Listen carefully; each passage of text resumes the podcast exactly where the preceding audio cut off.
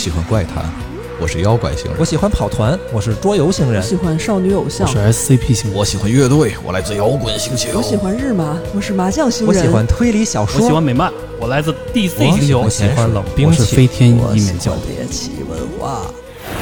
银河酒吧。Hello，大家好，大家好，大家好欢迎来到这一期的银河酒吧吧，我是白鬼。我是 Levin。我是小红，哎哎这个这期的阵容其实特别有意思啊，嗯细和绵绵没来，啊。哦，然后小红我和莱文在，为什么啊？啊就是因为我们不带社牛玩儿，对我们有一个共性啊，啊！就是我个人觉得，嗯，我莱文、小红，我们三个人吧，嗯是我们台里最社恐的三个人。啊，对对，那是你个人觉得，就是我跟莱文觉得，我跟莱文是最社恐。我觉得我是是最社。看标题，大家应该也知道，我们嗯今天这一期想聊的是社恐。哎，社恐好像也是最近几最近年新出的，对，算是最近被一个词吧。关注的一个，啊，对，最近被关注。小时候可能也没有没人那么说。没这概念这词儿大家对，反正反正我我我父母没有就是觉得胆儿小，对不会说什么“哎呦，这孩子社恐啊，对这对对，这这这孙子社恐哎不说话，”，没有这么觉得的啊嗯，嗯，可见你不社恐。嗯，啊！行，接着来吧。咱先不要纠结于谁社恐谁不社恐，，OK，咱把话题先推下去。咱们今天其实就是想和大家讨论讨论，就是社恐的这些事儿啊。嗯，嗯，所以我们今天并不带那些我我台的那些社牛玩儿。啊，哎，对，行，好。我们请来了一位这个，新的社牛，请来请来一个老朋友啊，新新的老朋友，嗯，她属于是一个知性文艺女青年，自我介绍一下。欢迎欢迎。欢迎，大家好，大家好，我来自人均社恐的某某伴儿，哦，本格平民，特别爱看烂片儿，嗯，哎，就这样。好，好，嗯，怎么变成看烂片儿了？这题材很有意思嘛？啊，嗯，对，行吧，那咱们今天就聊聊这些事儿吧。听友们啊，有社恐，咱们可以共鸣一下，哎，然后也算是能抱团取暖取暖一下。对 如果啊，听友们不是社恐啊，如果你是社牛。可以感受一下这个，社恐人的，咱们就互相理解一下，因为确实出现过这么一个事儿，嗯，是之前有一个听友，莱文应该记得吧？嗯有一个听友，他可能来北京，他就工作调到北京了。哦我知他来北京第一件事儿，他在听友群跟我说说，来找咱们吃饭，对，说白鬼，咱们吃个饭，出去喝酒吧。对好好懂我懂，我好，恐怖。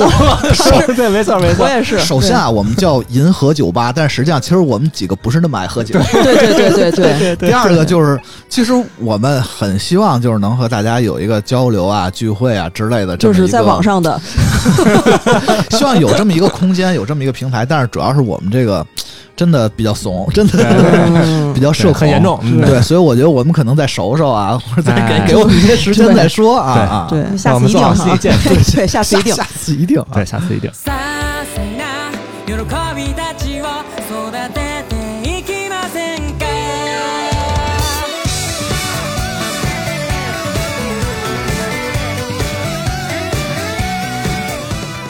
咱们现在啊，在座的四位，嗯，包括我，做一个小游戏。嗯你们别别别别别，又来了又来，好久没做小游戏了，你 好久没做小游戏了，对。谁觉得自己是社恐？举手。观众也看不见呀，我先说一下啊，现在除了莱文都举了，对哎，除了莱文都举，莱文你觉得自己不是社恐是吧？我觉得我不算，哦，就是我觉得我这个行为可能很像，但是我觉得不是。啊，然后其他人觉得自己都是社恐哈。嗯嗯，那咱们举手的三位啊，嗯都说说自己有哪些行为觉得自己是比较社恐的我先来。啊？嗯对对对，我觉得我是完全回避人多的场合，啊不单是聚会、哦团建，甚至是我想去的，比如说游乐场、环球影城这种，但人多我就不去，那这很难人少啊。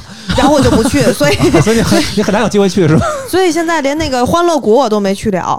哎呀，那你想去吗？其实我是想去的，比如说哦像什么就很刺激的项目啊，哦我是想去的，但是我一看人很多，我就不会去。哦，那祝你以后有钱吧。嚯，包这得多有钱啊！我的话，可能像是那种陌陌生人比较多的场合，但不是这种游乐场，比如说有一个什么游乐场你行对吧？游乐场我行。啊啊啊！我一个人去也行，但是比如说你像什么，我随便举例子啊，比如说电台之间开了一个什么那种 Party 业界间的 party 啊啊那种，我就会觉得，哎，对对，啊，就会有点恐惧。你们这还挺大的。嗯我我可能就是几个比较小的点啊，比如啊，如果这个公交车上嗯就是它公交车一般不都是两个座儿嗯并在一起吗？对对对，如果嗯就是那两个座儿，其中有一个座儿坐上座位了，嗯，我一般不会坐在那个人旁边儿，我一哦定要找我我也一个两个空着的我也是。哦，啊你是不是芬兰人啊？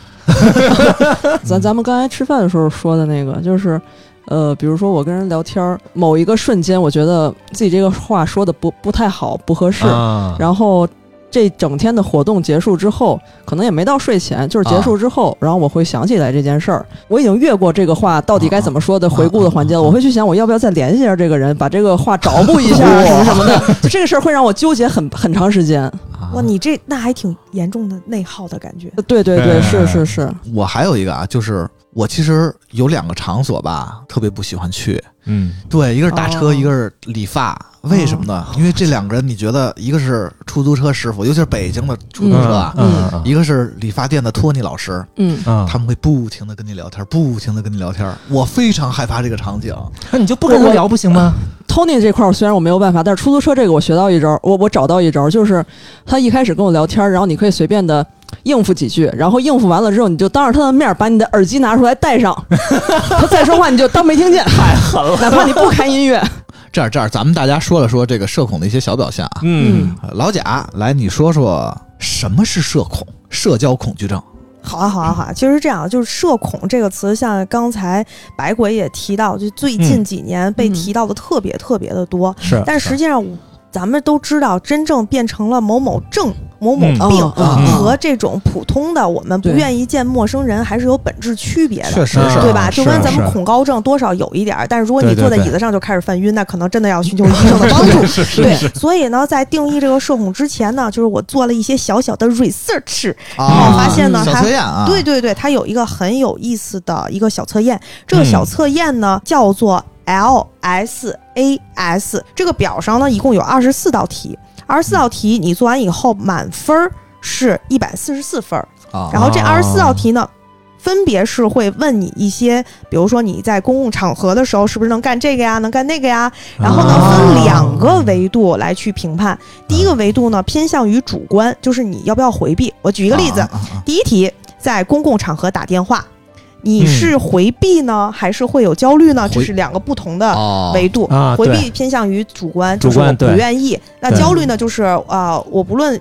愿意不愿意？这个我打了电话，我会不会发生这种，比如说不可控脸红、心跳、嗯晕厥的这种就是情况？我有可能，嗯我有可能我很回避这件事儿，但是但是我但是我有可能我并不焦虑，哎或者有可能我对对对对很焦虑，但是我并不回避这件事儿，是的，是的，啊是的。嗯然后呢，他的分数从零到三分越来越严重。比如说你严重的回避，可能就是三分儿；严重的焦虑也是三分但是如果不回避、不焦虑，就是零分儿。嗯。啊然后这样下来，最后你的分数达到某一个区间，其实就已经标志着你的这个相应的啊一个程度。程度对哎，这个是目前呢，呃，稍微有一些权威，我也不敢说它特别特别全啊，就啊比较有权威的一个是二十四道题，它对对，它并不是说在医学上一个严格的测试。对然后这个测试呢，其实挺有意思的，因为就咱们呃普通人在去想他是不是社恐的时候，我们能想到的都是能不能见陌生人啊，嗯。然后跟嗯同事在一起乘电梯要不要搭讪，这个是不啊是有问题啊？嗯对，但哎，这个也这个也很难受，对吧？对。吧？嗯。但是这里边有一些题，实际上大家就觉得哇，匪夷所思，原来这样才叫社恐。我举例子啊公共场合吃东西，那得分吃什么吧？广场上吃螺就吃一薯蛳粉儿，薯条，就是这种没有味道，不会给别人带来困扰，对，完全是你自己家的戏。你那个应该社恐，你你那应该被人关注，真的，你那不是那么回事儿，那不是社恐的问题。对，然后这个小测啊验呢，因为比较时间比较长，时间比较长啊，咱就不在节目里。咱们就是提前，反正大家都做了一下啊，对对对然后节目里咱们就不浪费这个时间了。嗯，啊，然后一个音效啊就带过了，就用这个吧，就用这个吧。这挺好，挺好，挺好对，但是但是这个这个题啊，所有的测试其实有的时候还挺出人意料的。咱们我公布一下成绩啊。嗯，嗯首先啊最不嗯社恐的人是咱们这个嘉宾，对嗯嘉宾是多少分？十八18分儿，分我记得八分，满分一百四十四，嘉宾得十八分，对已，经很厉害了。压根儿就不社恐。咱们为什么要请他来做嘉宾？我也不太清楚。第二名是小红，小红对对，四十四，四十四。第二名是莱莱文文多少分？莱文是我是四十八，其实跟小红几乎差不多差不多对。呃，这个四十四和四十八在哪个区间呢？三十一到六十分之间，属于轻度社交恐惧症，哎需要适当调节心理。对，就 自己可以控制，嗯说白了就是可以控制对对你们好好想想啊。你有立场说别人吗？对。然然后后白鬼这个就很可怕了，你知道吗？白鬼分数啊很，神奇。就是我我测完了以后，我是八十分八十分，中度社交恐惧症，建议咨询心理医生。这个结果也挺有意思的，因为嗯。它的这个测验分两个维度嘛，嗯，一个是焦虑不焦虑，一个是回避不回避。对。我其实这些东西我一点儿都不焦虑，所有的回避我分儿都给自己给的特高，就是我根本就不想做这件事儿，避免麻烦。我。能不做就不做。对我跟你正好相反，啊。就比如刚刚才会有一些个题，比如说是呃，你会不会去聚会？你会不会在公共场合发言之类，类似这种。嗯，我是属于焦虑，但是我并不回避，我跟你是反着的。哦你就是那种就让暴风雨来的更猛烈些吧，就是是但是暴风雨来了，完蛋！但是暴风雨最好别。来。我们是暴风雨别来，别来。就是需要的时候，我可能会去干，然后你呃，会顶着焦虑其他的事儿是后边的事儿，知道焦虑是后边的事儿，先干了它。那你应该是一合格的社畜。我是嗨，反正这个测试挺有意思的，我觉得如果听友感兴趣，也可以自也可以自己己玩玩。对，搜搜做做就是玩玩，就是玩玩你不要想太多啊，先啊。对那接下来老贾，你就说一下咱们觉得社恐应该是一个什么定义吧？好，维基上查的啊。咱 咱先说一下这个病理的 定义是到底是如何的。嗯社交恐惧症又名社会焦虑症、人群焦虑症，它首先是对社会和人群的一种焦虑。包括咱们以前说，是不是广场上有人？不，那广场可能就是害怕广场会，或者是害怕一个幽闭空间，那个跟这个没关系。啊大地儿和小地儿。对对对，啊、它是一种对任何社交或公开场合感到强烈恐惧或忧虑的精神疾病。这里咱可以划划重点，它是任何的社交或者公开场合，而且是有强烈的，它已经到了疾病的这个对对对，程度。其实咱们现代人，咱们比如像今天咱们聊的这期社恐，嗯。包括很多人说的社恐，嗯，就是一个标签儿，我觉得还没到那个程度。对，没到那，因对，为到不了那个。嗯。我我也看了，我也查了一些资料，就真正的那种社恐，它真的是影响你的一些行为了。嗯。比如我因为对人群的恐惧、对社交的恐惧，嗯。我上不了班了，对、嗯。或者是比如我这地铁，我只要一进地铁站我直接晕过去了，对，嗯，就是这种有有障碍了，看病去吧。是的嗯。是的是的但是咱们可能还是比较偏，呃，玩梗儿。就是 哎，没错没错。就是有有一些有一些情绪上面的抵触的那种心态上的，嗯，好，我继续把这个念完。嗯那患者呢，对于在陌生人面前或可能被别人仔细观察的社交或表演场合，有一种显著且持久的恐惧，啊，害怕自己的行为或紧张的表现会引起这种耻辱或者难堪。啊，哇，这个是他第一段的一个定义。然后这个想说一下这个时间啊，因为就像刚才咱们一开始说，咱小时候都会骂杵窝子，你这蔫儿坏、家窝里横但是没有这个，是为什么呢？是因为其实，嗯，这个病症最早被发现的时间是一九八五年，嗨，嗨，还没我岁数大呢，对吧？嗯，嗯。当时呢被认为是一种忽略性焦虑失调症，就是但它不是啊。嗯。对，经过十四年才被重新重视，啊啊。所以它本身就是发现这个病或者说定义这个病的时间就很短，现在已经不到嗯四十年。然后嗯然后再加上最近外加上对，嗯。其实这些可能大多数都是在玩梗啊，都不是真的那种。嗯我只大家只是可能有一些轻微的这种感，对对对没错而且嗯，就是咱们一般人在参加聚会或者说暴露在公共场合的时候，都会有到轻微的紧张，但不会影响正常的出席。那是正常的，对应该对的紧张。对，说真正的这种社交恐惧症会导致无法承受的恐惧，嗯他们甚至会长时间把自己关在家里。就换句话说，可能真正的呃病理上的社交恐惧症，咱们可能都接触不到，因为就是嗯他们都在家呢。其实听完这个定义啊，嗯，我反而有点搞不明白我自己到底是社社不社。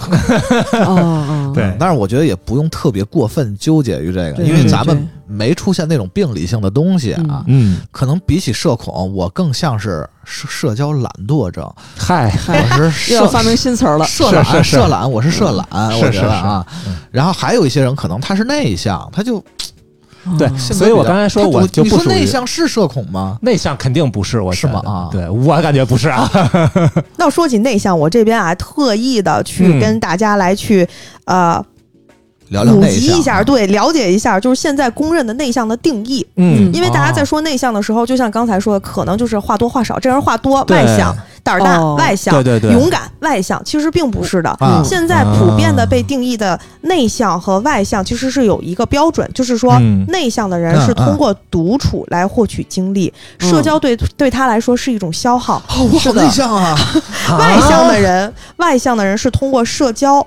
来获取精力，独处对他来说反而是一种煎熬，所以就是在你可以大家每个人去想一想但是这个，不一定是绝对的，对吧？呃，他只能说哪个占比多一点。对对对对，啊因为我们其实人不是一个就是意愿论的这种，嗯对吧？对就是大家可以想，最多的时候，你最感觉到疲疲劳的时候，你愿意自己一个人去静静一静然后啊看看片儿、晒晒太阳，还是说我需要朋友，一大堆人帮我去倾诉、哦聚啊会，然后哦吵闹起来，然后蹦一场迪，对吧？嗯这个嗯每个人宣泄方式不一样的。那完了，我又不是个内向的人，我两边都有，而且几乎百分之五十。那你是不是这种啊？就是你，就是你会叫一堆朋友来你们家，然后大家都独自各自 嚯，一人打一角，一起看？手机，要命！我天，你这我觉得你这要开发一个新的服务行业，应该对不错的。对，猫咖可以满足你，我觉得。图书馆也行，好吗？对，所以其实呃，独处充电是内向，啊。社交充电是外向。啊。有一些内向的人，其实他的社交能力是很强的，嗯。他是可以 hold 住全场，可以公开演讲，可以去非常做一些狂野的事情。嗯。但是他需要休息的时候，是一个人去做这些狂野的事情。好吧？然后嗯我们可以回到就是说刚才说的内向和社恐，嗯这样来看的话，其实看起来有联系，但啊不完全一样。嗯内向只不过是一个大家的充电方式不一就样。我内向，但是我不一定社恐。对我是可以的，嗯但是可能没必要，就社懒或者社蠢。我觉得有社蠢这个概念，就是啊说我想要社交，但是我社交起来比较蠢笨，就是我啊我的能力却哦欠缺。就是啊，就我解释一下，就是社懒就是态度没有，社蠢就是能力没有。这里边其实还有一个挺有意思的啊，这个这个，你们听说过什么叫社交宿醉吗？啊，这个我我看了看周围，好像呢喝酒的这个宿醉感，我觉得只有小红有了。啊，有啊，小有小过红是啊。能给我们描述一下这宿醉什么感觉吗？就你以为就是睡完一觉之后就是清零了，但实际上不是，就是你睡完一觉之后，你一睁眼就是头疼，然后你能闻到自己满床都是那个酒气，啊，啊，很难对但是缓过来的感觉。很难缓过来的感觉。就是就是先先断片儿，然后之后就留了一堆就是余韵。那你的你的意识 复活了，但是体力并没有，那那种感觉。对对对，嗯然后这个社交宿醉啊，咱们回来啊，其实跟小红的那个普通宿醉感觉特别一样，啊，特别一样。啊然后呃，就是不喝酒。当你去参加聚会嗯以后的第二天，你会觉得非常非常的疲劳，你感觉就是你这个电池哦已经耗干了，身体和心理都会觉得双重的煎熬。我举手，我有过一次，因为我本人不喝酒我也有，很少去跟就是大家去参加二场的这种酒局，但有一次我参加了，然后喝的软饮，没有酒精了，但第二天我是有一种。非常难受的感觉。后来，哦后来我看到了这个词叫社交宿醉。这个社交宿醉通常会发生在内向人的身上，因为就是他们的这个电池嗯，用完了那那那我有个问题，这个你社交宿醉的这个问题的话，在社交的过程中，你也有喝酒的那个开心的感觉吗？我是觉得在那个时候我已经到了要支棱的感觉了。比如说一场、二场啊，咱还说啊，一场是普通的，啊它已经到了我的就是我的血量已经是 dangerous 变红了、嗯，嗯啊，但是到了这个第二场的时候，我真的就是透支了就已经是透支了，感觉那已经是还那还不如。喝酒呢，喝酒还有个快乐的过程。他可能感觉就是那人影儿都在晃，头都炸了那种感觉，已经已经会。有这种这种支棱的感觉了。那有没有这样那有没有这个社交断片儿这种概念？嚯嚯，哇，那我还没有 遇到过。可能是被人打断片儿了。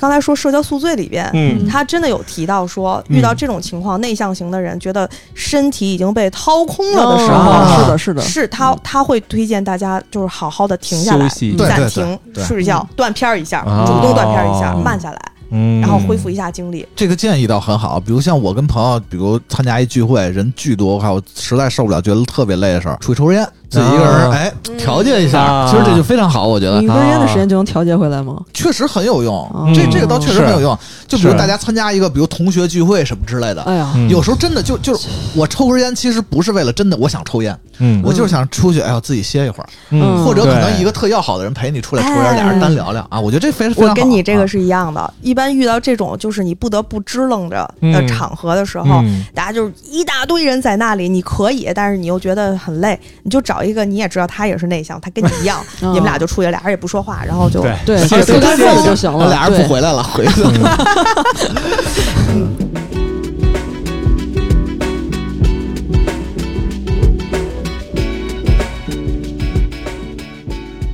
个，咱们刚才聊了一些社恐的定义，嗯嗯，可能大家已经都睡着了。然后叫起来。呃，其实主要核心目的是让大家明白啊，不是到达病理的社恐，其实是一个在现在社会上是一个很正常的，现象，很正常的算是一个时代病了。我觉得。对对，你看老贾，他虽然分儿比较低，但是他老说他也是社恐，嗯。那咱们就都听听各位有什么经历嗯啊，有什么故事，说出你的故事，让我们开心一下啊。嗯，呵，刚才虽然说我觉得我自己这不是社恐啊，但是表象其实是差不多的。啊啊。嗯，我大概是用了微信那会儿，用了一年之后吧，啊！我就不太能受得了了，我可能就当时就被打扰到一定程度上了。哦，对，现在其实嗯，对我到现在可能我是绝对不能在群里说话，当然这是另外一个问题啊，他不是打问题，就是就是我是很就是没有能力在网上打字说话的，啊见面我可能会相相对好一点，，我也是，我也是吧对，我觉得网上说话反而容易误解。嗯，您继续啊，然后就是当时就是一开始刚刚用微信的时候，觉得可能呃晚上可能回回家都会有人跟你联系啊什么的，可能也还挺好的，大家聊聊天啊什么的。一年之后我就没没有扛过一年。之后就觉得可能上班完了回家之后想休息，但是还是要不断的跟人说话呀，或者甚至有一些工作的事情，就是这种自己的休息时间或者社交密度过大了之后，然后我就一下就不太行了。宿醉了，对吧？太醉了。然后再加上后来那段时间之后一过，紧接着我就去了日本嘛。啊日本是一个就是社恐到了一定是的社恐的。天堂。但是它。非常适合你啊。啊，，它虽然适合，但是你看到你身边的人都是有这么一个非常高的、严格的要求来对待别人，就是来解决别人社恐的问题，不给别人添麻烦的时候，你自己的这个警戒心一下就上来了，然后就会越来越、哦就越来越卷。其实我有时候哦，会觉得我懂，我懂，我懂，嗯，就我自己就会跟自己卷，然后完了之后。比你之后，还社恐，呃，就就就就是是这样吗？一定不能给别人添麻烦。哦，你说的卷就是大家就是会互相的试探临界感，我可别越了界，然后那个说我可别越了界，我可不要当越界的那个。因为是的你看咱们平时哦在马路上走，比如说你旁边过去一个人，你去看了他一眼是没有关系的，但在日本这是绝对不行的，几乎就不行啊。反正在东东东京肯定是不行的，就你你两个人互相过，你是不能打扰到人家的那个空间的。虽然你们俩在一个空间里，啊就那种感觉，嗯，所以说。就就到到那到了那种程度之后，我就实在就有点不太行了。就是，但是对自己又又必须要有那个要求，因为你就想活在那儿心。速大声的唱歌，哎，对对，那我加个麦好不好呢？对，所以后来回来之后，有一段时间就特别严重，啊然后就很难跟别人交流，然后说话什么的也都会比较害怕，就是生怕一句话说错，就那那种感觉。但是后来，呃，时间一长就好了，尤其是就是前两年开始自己就水土不服好了是吗？对就前两年开始这个自己做做 UP 之后就好好好多了啊啊嗯嗯，我有的时候会跟朋友打王者嘛，啊啊然后那天是我自己想玩，但是我朋友都不在，啊然后我就自己去打了几局。嗯。大家也知道，王者这个游戏就是组安的情况其实很常见，对对，互喷这个没什么，这个不会触发我社恐怎么样的，对，因为是常态了。对对对对对。然后后来有一局，就是我觉得打的还行，就是我觉得我打的还行，我队友打的也还行。然后后来其中有一个队友，就是他先发了一个那种定型文的那个信号，就是说让大家把语音打开，因为我玩这个我是不开麦也不开语我也音的。特别不爱开这种啊，对，嗯因为而且这个游戏它现在很人性化一点，它有语音输入，它就哦就是很很很方便交流。说话然后打出来字儿，对对对啊然后我心想，我有这个不就行了吗？还得非得开语音交流，而且咱都顺风局。然后后来我不知道其他人开没开啊。过一会儿这个队友又他就打字，打打字让我打开语音，点他就你名字点我名字让我打开语音。我没麦克，我麦克风坏了，手机手机麦克风怎么坏啊？手机麦克风想坏也坏啊哦。你说对，你说对，好的，我下回这么说。然后，然后我就很茫然，我说嗯我就是打挺好的呀，这也要喷吗？我说好吧，那来吧。但是我还是没开麦，我先开的那个语音啊喇叭啊，就听听，嗯就先对，我就先听。然后我打开喇叭之后，我发现狂夸我，他在里边狂夸我，没见过玩这么好的什么什么什么，就哇狂夸我，让你开麦就是为了让就是为了让你听对对对对。我的天然后，然后后来就是那局打的特别顺，然后最后会，一般来说会有一个动画弹出胜利两个字儿嘛。啊然后那局快结束的时候，他说，呃，就是加个好友，下局咱们一起啊，什么什么的。然后我没有等胜利那两个字显示出来，我就把游戏给关了。啊啊！我能理解，对，嗯特别能理解。嗯其实对，对，这个打游戏其实我有共鸣，就是咱们都玩啊，魔兽、嗯，什么剑三、嗯，打怪物猎人，嗯。嗯但是我基本上啊不是熟人不玩儿，嗯，嗯就宁可这个游戏我这个副本我不打了，我也不愿意找一个陌生人喊陌生人进队一起。嗯，包括我们最逗的是玩魔兽玩剑三，对，二十五个人一起下本，还说你是社恐，哎，但是这二十五人全是自己现实认识的人，嗯嗯绝对不足一个陌生人。对对对，现在就分享一下我的社恐小故事，好的 看有多严重。是这样，就是现在我觉得我没有社恐了，但是是啊通过了一些一系列的手段吧。啊然后啊，但是从小学一直，我觉得有到高中都很社恐。我先分享一小学的啊，啊，小学就是我们那个小学春游，嗯北京嘛，去动物园儿，啊，特别开心，喜欢看动物。然后永远是这个什么秋高气爽，什么这个啊，对对对对，动物，对，但是这里有个巨大的但是，就是我嗯。真的不想跟小朋友们去，然后我就跟、哦。就就请了病假，然后、哦然后让我爸带我去动物园儿，啊，然后就是嗯喜闻乐见的一幕就出现了，啊跟他们 就就跟他们遇到了，真的是哇，太要命了。对对特别这太要命没。想到这肯定会碰上，你们都去一个地儿，对呀你就不会改天吗？绕绕一下吗？对，就也绕不了，就是看猴都看猴，看看大熊大都看大熊那种。嗯，这个是我印象比较深的小时候的这个这人社死，你也不是社恐。对啊，我很想知道你们遇上之后你们怎么说的。那这个就是什么呢？就是我觉得这定义为当时就不合群儿。啊，我有社恐的经历，但是嗯我没有像你们那么能啊立刻想到我到底在什么时候社恐了。嗯太日常了，是吧？记在了血液里。我其实是这样，可能跟我聊得来的我就不社恐，跟我不聊得来的，无论什么情况我都社恐。对。嗯就我觉得聊得来的人，可能互相能摸得清楚彼此的啊那个界限，对这点可能就我就稍微舒服一点。啊，你如果摸不来的人，我不要。对。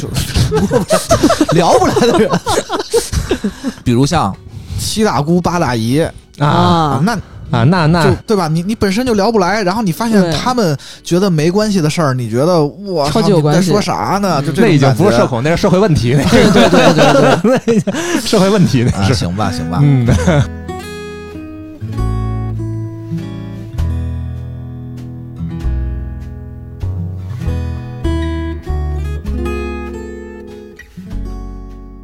咱们刚才呢分享了很多社恐的经历啊，哎咱们四个社恐，嗯肯定有一些听友呢有类似的有共鸣，嗯，有一些听友呢没有共鸣，你 说太道理了。一颗是枣树，另一颗也是枣树。对，肯定是这样的。嗯，你说太对啊了。对对对对是。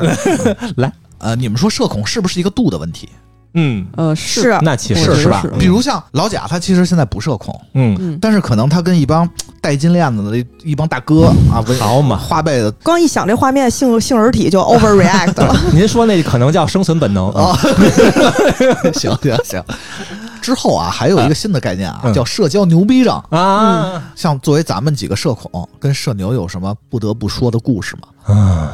啊，公司里有个姑娘，这个姑娘呢长得特别 特别的，有个姑娘 有个姑娘，她应该算是，啊，她就是呢，可能来公司前一个月。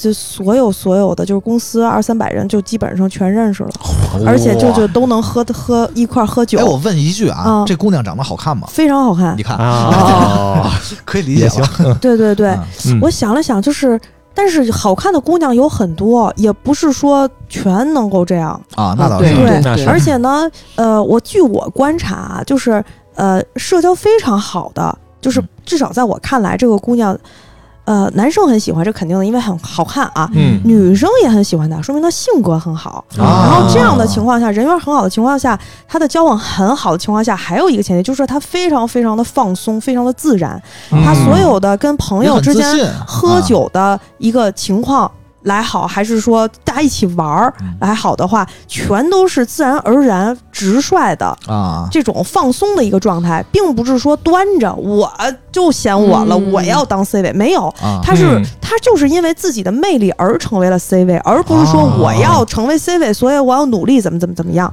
所以呢，我在跟这个姑娘在慢慢慢慢交往的时候，我还是觉得嗯还蛮舒服的啊这样一个情况。而且我想说，不是所有的社牛都像我们说的，就是啊，我们社恐可能会比较敏感，啊就是我们会不会伤害到对方，临界感的。但社牛的他其实很有很高的共情能力，比如说他在过生日的时候。他考虑到我不喝酒，他不并不会邀请我去那个喝酒本儿，然后怎么怎么样的，哦就是那种哦他知道我害怕人群，像什么酒吧的这种聚会，他不会邀请我，但是他会邀请我一个，比如中午的局，大家一起吃饭，哦。所以就是还很体贴。啊，然后以及因为我有很多的就是饮食的禁忌，什么过敏啊、乱七八糟的东西，啊他总是第一个能够记住的，啊。所以他我觉得还挺有意思的这个组合。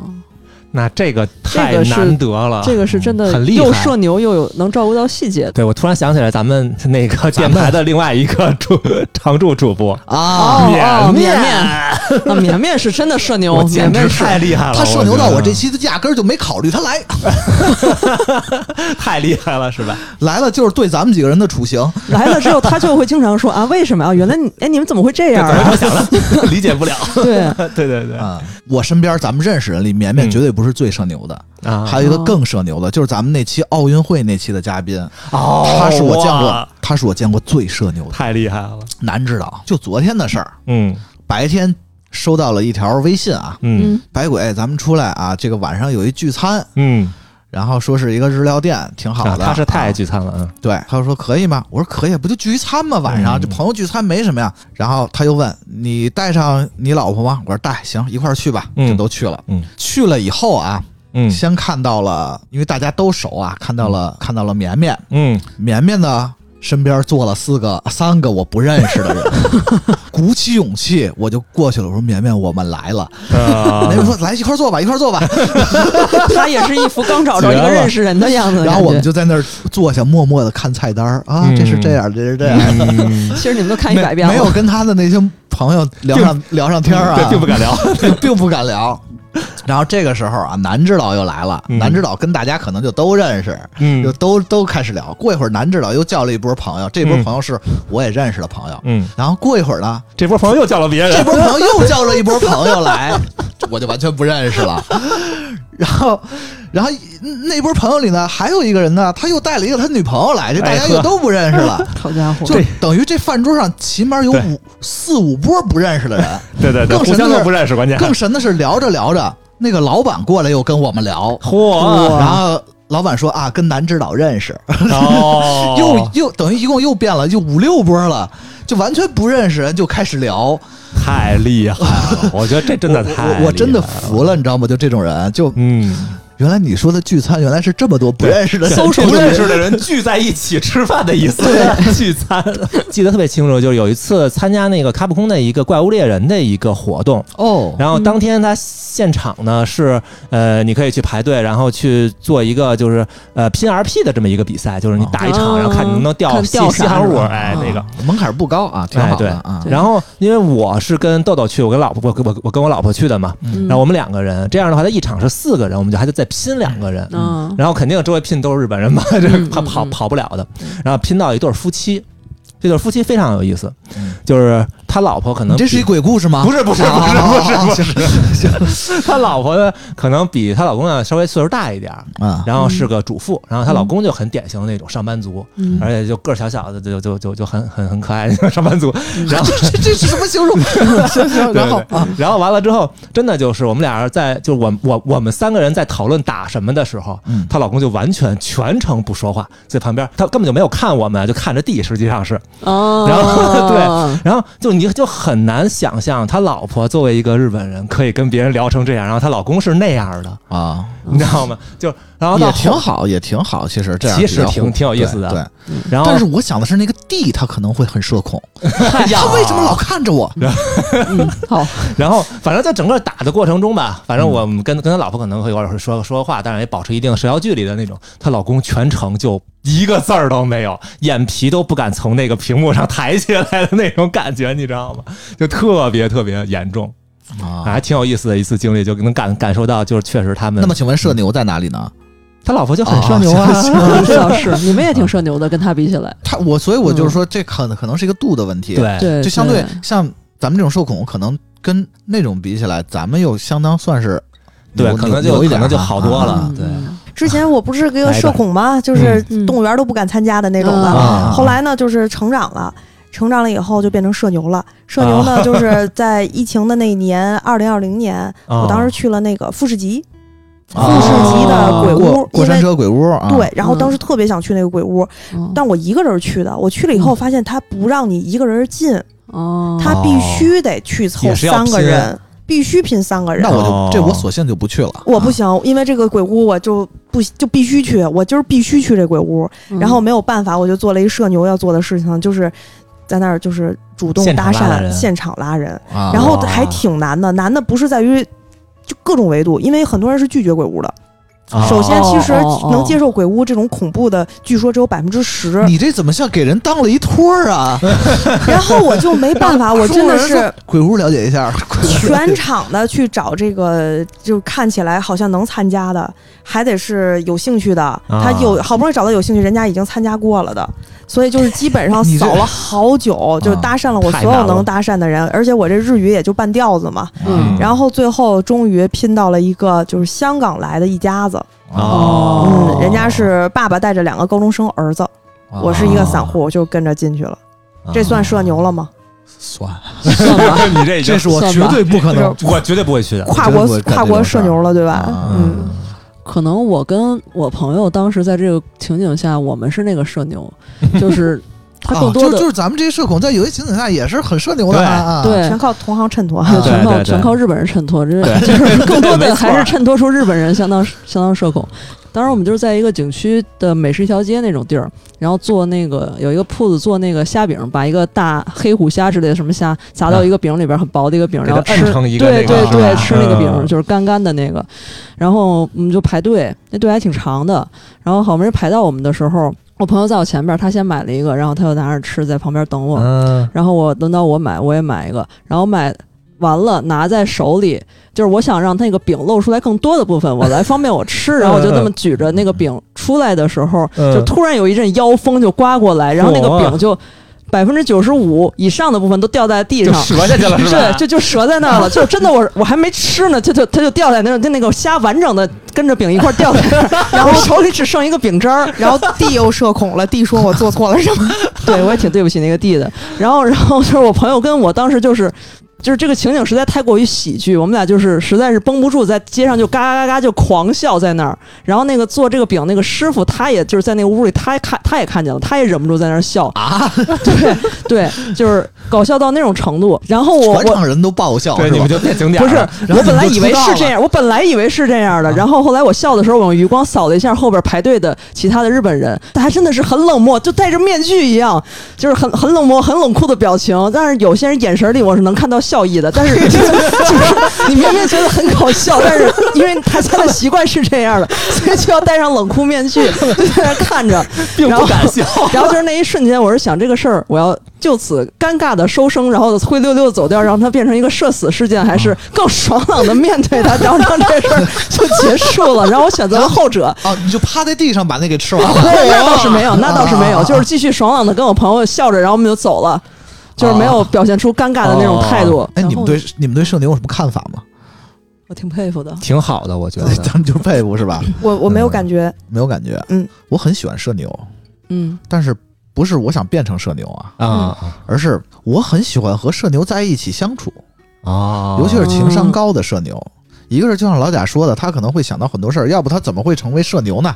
他肯定有很多很擅长的社交手段。嗯。还有一个就是说，作为社恐啊，嗯，我很开心能躲在社牛的啊。背后，啊是的，没有人关注到我。对。对，嗯。就旁边有一个闪闪亮亮的 C 位，嗯，那就嗯没有人观察我爱干嘛干嘛。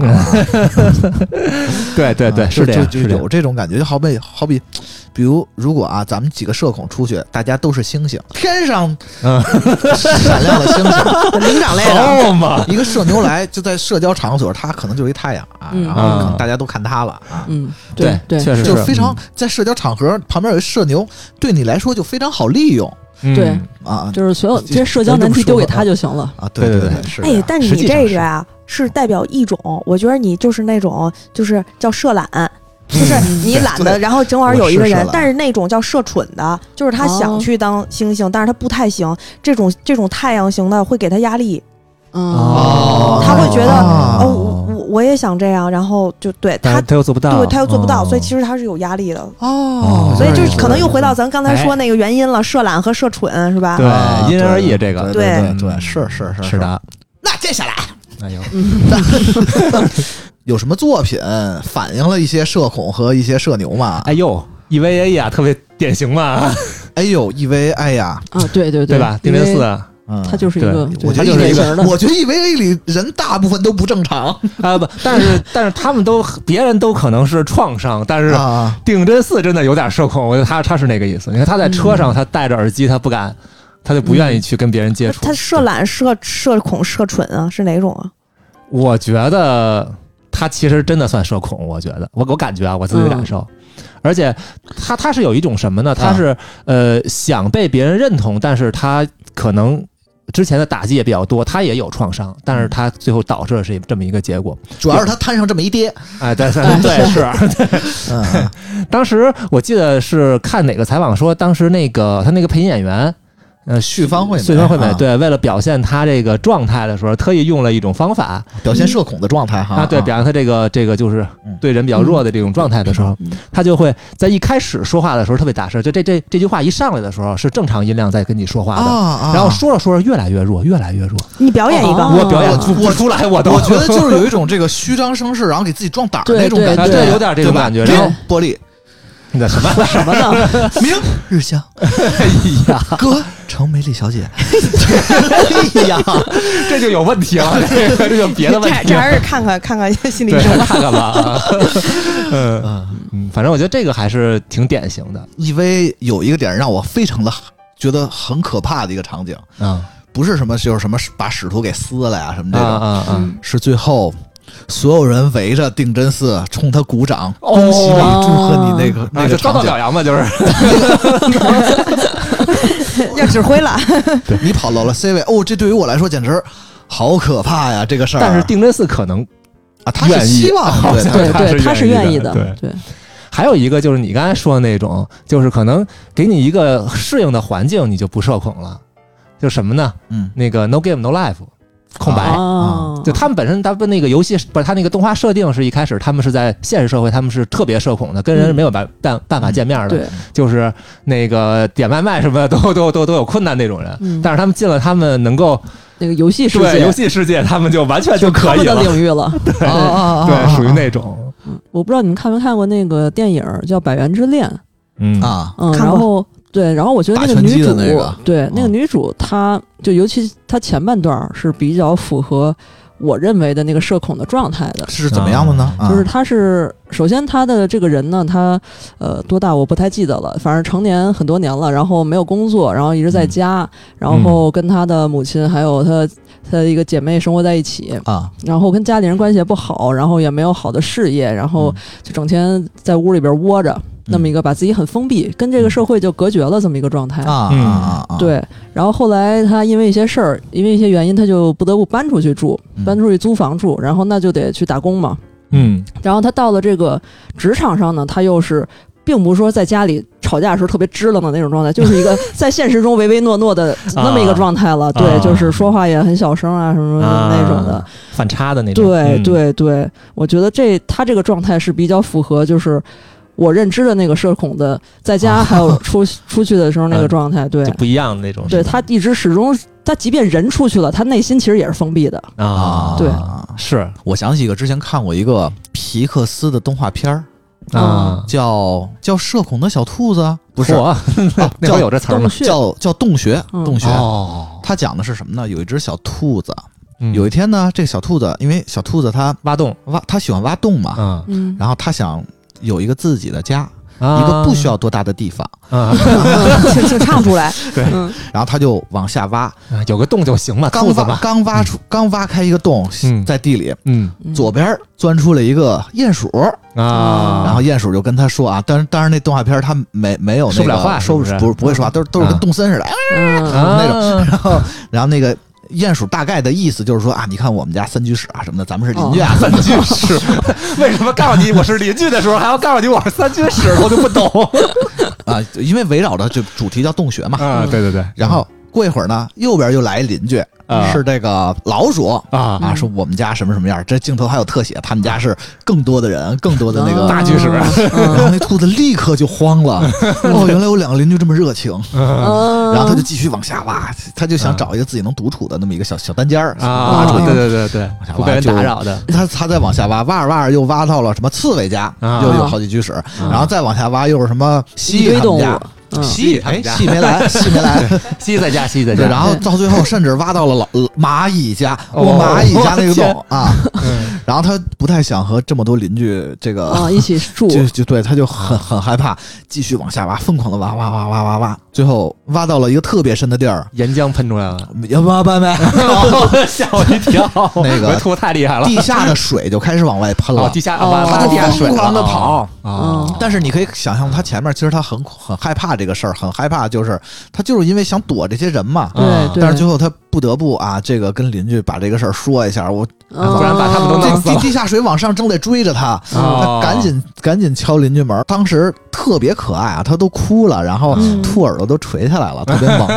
嗯 它是一个很暖的故事，邻居就都过来帮忙，一起帮他把这个水挖到外面，就引出去了，啊引出去了，对，就哦化解了整个这一个大的这一片这个算是小区的危机。对小区的危机，对对对对 对。从此呢，他嗯，然后就可以和邻居好好的相处了。啊就是通过这么一个事儿，相当于是他破冰了。然后包括这个最后还有一个小细节，就是说他嗯电影的最后，他把那个家修好，在家的门口还放上了一个邮箱，啊，意思就是说啊，哦我可以跟啊邻居去沟通了，因为发现都很暖，都是好人啊。嗯。就可能就我很害怕，我觉得是坏人的时候，我就不不敢这样啊。嗯，小动物们还都是对，这个很好，挺有意思，皮克斯的一个动画片儿，嗯，它可能也不一定是社恐，对。但是我觉得跟这是多多少少有点关系，对有点关系，而且挺有意思，思的，几分钟我觉得可以看看，巨猛嗯。巨猛，猛死了啊！嗯，要是我的话，跟他们告完别，谢谢大家之后，我还是得走。卷 卷卷着铺盖就走了，对对对，来，那个咱们嘉宾压个轴，好，我啊我还分享一个欧洲的故事啊，大家可能知道，最近有一点点小火的一个漫画，叫做《芬兰人的噩梦》。啊嗯，然后呢，芬兰人噩梦它是一个怎么说呢？它基本上是没有太多的语言，是一个以啊 Marty 这个主人公为主的，啊。展现了芬兰人日常的一些一系列小漫画。啊，对，嗯。这个芬兰人呢，号称是跟日本人一样的这种社恐。对对，但是 芬兰人和日本人可能不太一样的是，人家是人口密度非常非常的低，嗯。他们有条件啊，是有条件独处，但是当不得不独处，出现了这些社交的时候，就会有一些 特别萌的一些现象 出现。就是在这个介绍这些小的现象之前呢，我先分享一则芬兰人笑话儿。嗯啊就是有一个笑话是这样的：说一个内向的芬兰人和你说话的时候看着自己的鞋子，嗯啊，一个外向的芬兰人和你说话的时候看着你的鞋子。嗨，对，鞋子说你礼貌吗？对。然后呢，就是呃，关于这个芬兰这个国家啊，其实大家芬兰因为在北欧嘛，嗯就北欧他们这些国家离得很近，但是彼此又有刻板印象，就啊就跟咱们中日韩似的，对吧？都是邻居，但是还都互相说，嗯。嗯然后呢，比如说芬兰人呢，就会觉得瑞典人、挪威人是快乐的，甚至有点儿快乐过头了。啊嗯，就说太幸福了，人就说人傻呗，我觉得。对对对对对对，芬兰人自己呢，会就会被认为是一种，比如务实啊。幽默呀，也不太建议嘲笑，但是他会有一点社恐。然然后我要分享几个这个比较有意思的这个这个画啊，但是这个漫画因为不太好描述，但是其中 一个其实刚才白鬼已经描述完了。啊，啊，对，就是啊？芬兰人有一个公交定律，什么意思嗯就是你可以想象，这公交车左边两排，右边两排，一共四排。啊？但是这个所有的人都会约定俗成的靠着最边上、靠近窗户的两排坐。当这个四排中的最外边的两排坐满的时候，就被判定为公交车满座。大家不会挨着另外的人去坐那个空白的位置，他们就会站着。那应该把中间那两排座拆了，让他们对呀，有更多的空对间，更多的地儿让他们站着。或者是他们站着可能也得分分距离。其实我其实我觉得弄中间弄一隔间儿就行，这我就能接受啊。对，就跟那个夜行大巴似的，弄一帘儿。哎芬兰，芬兰适合开那种一个人的烤肉店，嚯，就是每个人之间有隔间嘛绝对适合，绝对适合。我我认识好多社恐，他们都想去这个一个人的这个啊啊烤肉。店。接着讲，还是嗯。公交车的故事。哎，呃，芬兰人下车的时候，你知道这欧洲有的是需要你去摁那个铃儿的，就是他们在那个门口那儿有铃一摁，对。他们就下去了，对吧？嗯？他们会有顾虑，因为比如说嗯他有邻座的时候，或者周围有人的时候，他不想打扰到别人，更不想大声的喊这个司机师傅停车，有的人就会坐过站。啊，啊，然后再比如呢，就是他们其实超市里边儿，这个芬兰的超市里边儿啊，嗯。会有两个那种购物篮儿，嗯，这种嗯。两种购物篮儿上呢是有不同的标签儿的。嗯，黑色的呢、啊。写的是 myself，就是我自己搞定一切，嗯。千万不要问我。哦，知道吧？哦。然后呢，右边那个橘黄色的就是我需要导购。哇，哇这个太好了啊！对对啊但是呢还没说完，嗯这幅图现在显示的呢就是黑色那都快拿光了，然后那个橘黄色那个还满满的呢。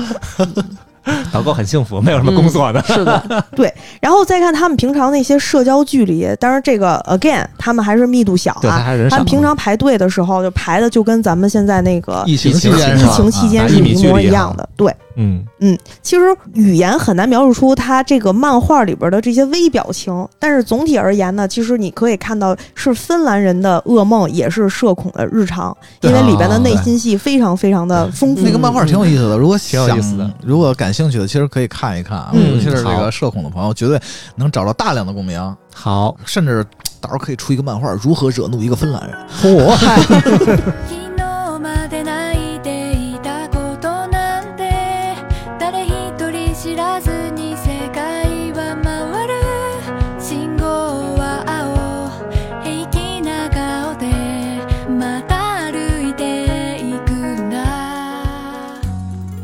个人觉得啊，社恐并不一定是一件坏事儿。对，那你觉得就是咱们这些社恐都是有什么原因而变得社恐呢？我这特简单，我就觉得是自卑心理。啊我在二十岁之前、或者三十岁之前吧，嗯都有强烈的自卑心理，就从小学一直到二十九点九岁，就是就这这 打个比方啊，嗯就是我觉得如果克服了这个自卑心理，所有我的负面情绪就都没有了。我觉得它这是我的一个根源，而且自卑哦跟你本身的硬件有没有钱、长得多好看、你是不是胖瘦、你是不是聪明，它没有直接的关系，因为好看多好看算好看。你再好看，也有比你更好看的。嗯嗯对多聪明是聪明，总有比你更聪明。对所以其实有钱也有比你有钱的，所以其实是自己的一个 一个认知，一个要不要跟别人比，也是一个自己的一个标准。对，是自己一个标准。嗯但其实你可能还是你，你不再自卑了，你没有变。但是这个确实之前有一个我忘了是哪个心理学家，其实说过这个事儿。他说就是人的现 就现代人的苦恼啊，大多数是来源于和别人的比较，没有这个比较，嗯没有这个苦恼。对，所以我把嗯朋友圈关了，嗯 就是这个原因。对，又回到这个。我明白你的，我明白你的点了。刚才老贾说的还是内因的东西嘛，他自己的。嗯我觉得可能现在你看，现在突然间这个社恐的事儿会变得越来越多，我觉得肯定哎还有一个环境的原因在，啊是其实就是社交密度。刚才他他咱好像说过了这个事儿，嗯，就是社交密度，包括社交的规则会越来越统一，越来越明确，然后规则也会越来越多。实际上，它会越来越难让你能够啊就是学习到。呃，就好比突然年轻人来一个什么 YYDS，嗯嗯啊，突然大家都用一些、哦哦 哦一些黑话来交流了。对对对，你这一下我都没感觉咱俩就没法好好做朋友了。你不懂这个 就其实就真的是，我有时候发视频，他们在底下回我的东西啊，啊我得看不懂问他们，我说你什什么什么意思？看不懂，你这根本就快看不懂。所以就是我觉得可能相互大家能够多一些理解，多把这个可能稍微的没有必要过就过度的东西放弃掉一些，可能大家相对的就能够好一点了。我个人啊，嗯我个人肯定最大的要素就是懒。嗯嗯，就我可能也没有多恐惧，但是我是真懒，我觉得非常麻烦。啊这个原因再归根结底是什么呢？就是感觉现在啊，娱乐太多了。嗯。嗯，就很多人，大家其实不需要好多社交，也是莱文说那个、好多社交，他觉得是没用，有用没用，其实还是因为现在大家可干的事儿太多了。我独处我很快乐呀，对啊，嗯，我我已经享受到了独处的快乐。我在家自己打游戏，我不开心嘛，然后我出去跟你们喝酒去，可能有些人可能喜欢那样，但是我就不喜欢这个东西。对人跟人不一样，对，所以就是我你这顺便还说了为什么结婚率变低了的原因。那那肯定啊就是你说跟朋友喝酒或者谈恋爱，他再怎么谈，他也没法让我说穿越到中世纪去打巨魔去放魔法去，对，对吧？这就让我想到了元宇宙，别别别他别别别别不要再提这破玩意儿了，受不了。了然后我觉得还有就是说，对自己可能要求比较高，啊就是啊！你是之所以有时候社恐，是因为我就怕我的一些行为啊、一些东西啊，违背了大家对我平时的一个认知和期待。完美主义者，哦，对，我觉得其实这些归根源还是我自己内心戏太多了，有的时候想 想的太多了。就是社恐有优点有缺点嘛，但嗯其实，嗯，有一个东西跟社恐、内向或者各种负面的情绪都有关系，那就是内耗。嗯，哎呦，嗯，我先解释一下什么内耗。对，对，因为白鬼就是一脸懵逼的看着我，就内耗啊，，本身咱们说啊，内耗就是什么呢？就是内部消耗，就是因为你啊内部纠葛形成的无谓消耗，你整个人都不往前走。就比如说，你公司纠结啊，公司里边也有内耗，就公司流程巨多，一百个流程，然后都不往前走。对对对对，这也是。然后人也有内耗对，人的这个内耗是什么？就我举一例子，我啊比如说 老贾，我要减肥了，啊，我减肥我要运动，嗯但是我又馋，我想吃薯片儿。嗯，然后我在吃薯片儿的时候，我的肩膀上就有两个小孩说：“哎，别吃。”你你你你要那个好身材，你去运动吧。人那个说不行，太累了。然后就这两个小时就打起来了。然后我在吃薯片的这一瞬间，我充满了无数的愧疚。我在看到别人好身材的时候，我觉得我为什么要吃这个薯片？天，然后呢，我去运动的时候呢，然后领子就说：“嗯哎呀，太累了，别就是还是他们俩。”啊，然后他们俩打来打去，打来打去，结果到最后的结果就是什么呢？我好身材都，杀了，又来，好身材也没有 也没有拿到。嗯然后呢，啊你本应该享受薯片那个闲暇快乐和美味，啊没吃也没有，什么都没有拿到啊。但是你反过来想一想啊，反过来想一想，如果你的还是这俩小人儿，嗯你就放开了，你说至少我享受了那个美味。或者说我没有享受美味，但至少我有了好身材。嗯。我现在没有，我以后要有。嗯。同样的一件事情就会这样。自己跟自己达成和解，然后这个还有一个例子，呃，我上次有也是听到一个播客，他在讲他的一个正在健身的一个博主，嗯。他的内耗已经到什么程度呢？那个博主在练肌肉，嗯。他每天都要称重。首先说这个嗯每天称重就不是特科学，因为大家的这个浮动还是蛮大。他只要一一长肉，他就会跟自己说：“完了，我胖了。”嗯他只要一掉，他就会说：“哦。完了，我掉肌肉了。”这个人的皮质醇一定特别高，啊就就你明白吧？嗯。就是，但同样，如果是反过来想呢，当他重了的时候，他会想：我增我增肌了，哦对对，我叫的时候，我我我那个减脂了。对对，但其实啊都是没有一个，就是你在内心里边的去纠葛。嗯，买一个体脂秤吧，对对对对。科学的解决这个问对，题。您就别那个，还拿那个杆儿，还那儿吊着往上加秤砣啊！这啥呀？曹冲称象啊，我觉得你这特别难，你这个内耗会一直下去，因为它永远不会有停歇的，除非你跟自己能能够达成和解。但是我说说我为什么没有内耗吧？哦我听了你们这，我一脸懵你你明白什么叫内耗了吧？啊！明白，其实就是我不纠结于这些事儿，嗯嗯嗯。因为我觉得我就是我目标很清晰，嗯。我想达到什么目标，我就去做什么事儿就完了。嗯然后我做完这个事儿，我会想，我达到的是那个目标就可以了，我不要再想别的目标。包括现在，比如像做项目，大家嗯，以前老说多快好省，怎么可能？对啊，你就定一个目标、两个目标就完了嘛？啊你就想多好，咱们就做到多。咱们既然做到多了，其他的你就不要管我做成什么样，啊我不好，那咱们就没想做好啊，啊啊对不对？是就我，我觉得我把这个想清楚就可以了你。同事肯定不听这个，我去纠结这个事儿，就一点用都没有了。嗯嗯，我就是什么目标我就做什么事儿对，啊，我我是这么想的。我觉得你那个我特别认同，但是我几乎花了十年才达到你的这个情况。真的真的，我二十岁的时候 啊内耗特别严重，啊我会觉得就是首先有自卑心理，觉得自己不够好，嗯高敏感，又跟别人比，然后就觉得啊别人怎么这样，我怎么不行，然后会被情绪所拖累。啊后来我就告诉自己。不要被情绪所拖累，你只要迈一步也要去迈。后来我就基真的是基本上花了十年的时间去做我想做的事情，比如说啊，列一表，比如说我退休以后做什么，别就这周六就做养花，这周六就去买种子去，对，这周六就就就就就跑步就开始，这周六咱就录播课，就录播课，啊。对对对对对对，就是这样行动起来。后来慢慢慢慢的，就是会有这样的，啊就是就像你一样起来啊，动起来，然后哪怕只做了一点微小的成就，这个成就会慢慢变成你生活中的支点。嗯你再往后看说，这我做过，然后。还有会失败的地方，也不要想自己是失败，就想成功的验证了这条路是不适合自己的。哎，对，确实是。嗯每次我那个我媳妇儿和我就是我们出去吃饭，就这家比如特别陌生，我没吃过，我们就去吃，吃完了，哎呦不好吃啊，嗯，但是成功排雷，有关系，我觉得这是一个成功排雷的经验。对对对没错这这不算是一个失败的经验啊。对你不去吃，怎么能知道它难吃呢？对对对，没错没错没错，包括那个减肥这个事儿，其实我就特别的明确啊，我知道自己，比如像最近我就胖了，但是我知道我并没有好好的去锻炼，没有好好去节食，嗯，嗯嗯那我就胖了，那我认这个结果，就坦然接我我认我认，这个，对这个小人儿都很一致。嗯，那个我媳妇儿是那小人儿，天天说：“哎呀，你胖了，你别再吃薯片了。好嘛，我自己其实之前我在有这个问题的时候，我是特别严重的，而且我是从很小就有，有到大概可能在三年之前才解决这个问题。就是我白天经历了一天的事情，我出去一天之后回来之后，我晚上会自己跟自己说话，就我会回顾一下对这一天的东西。哇当时特别可怕的就是到什么程度，就是可能我我我家里人，包括我媳妇儿会看到我自己一个人在那说话，我说出声来了已经。”妈呀！现在也会，就是说，我现在好很多了，因为我已经把这辈子可能我能遇到的事儿，需要复盘的事儿都复盘过几百回了，我已经不会再复盘它了。就俩小人实体化了，就是这是两个鬼故事，就是俩俩小时已经知道哦，他该走这流程了，咱们走一遍完了啊。对就把所有路线都趟过说过了，就还是那一套速度。变快了，只是 但是我觉得你把我觉得你把你自己的这个故事加工一下，你可以去当怪谈讲了。我的天，然后我可能得出来的一个不是特别解决根源，但是能让我自己好受一些的方法，就是如果我有这个犹豫了，那我就得去做。就是我就得去补救，就得去实施这个行为，甭管这个行为之后结果怎么样，这只要我实施了这个行为，我心里就能舒服。哦，那你跟我不一样，我是犹豫了，我就说明我没有那么真诚的想去做，那我就算了。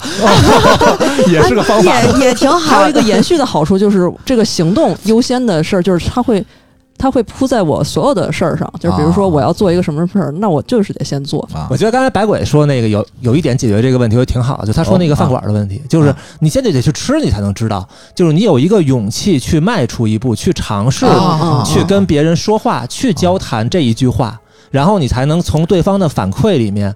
或者甚至是大量的反馈里面，才能知道啊，我可能会有什么问题，我这句话是不是不能说？嗯呃，嗯甚至就是可能以前我会比较担心这一句话说错了，对方会给我一个什么样的反应嗯。但是我现在更觉得，就是说我只要是在这个共同体里面，我是有作用的。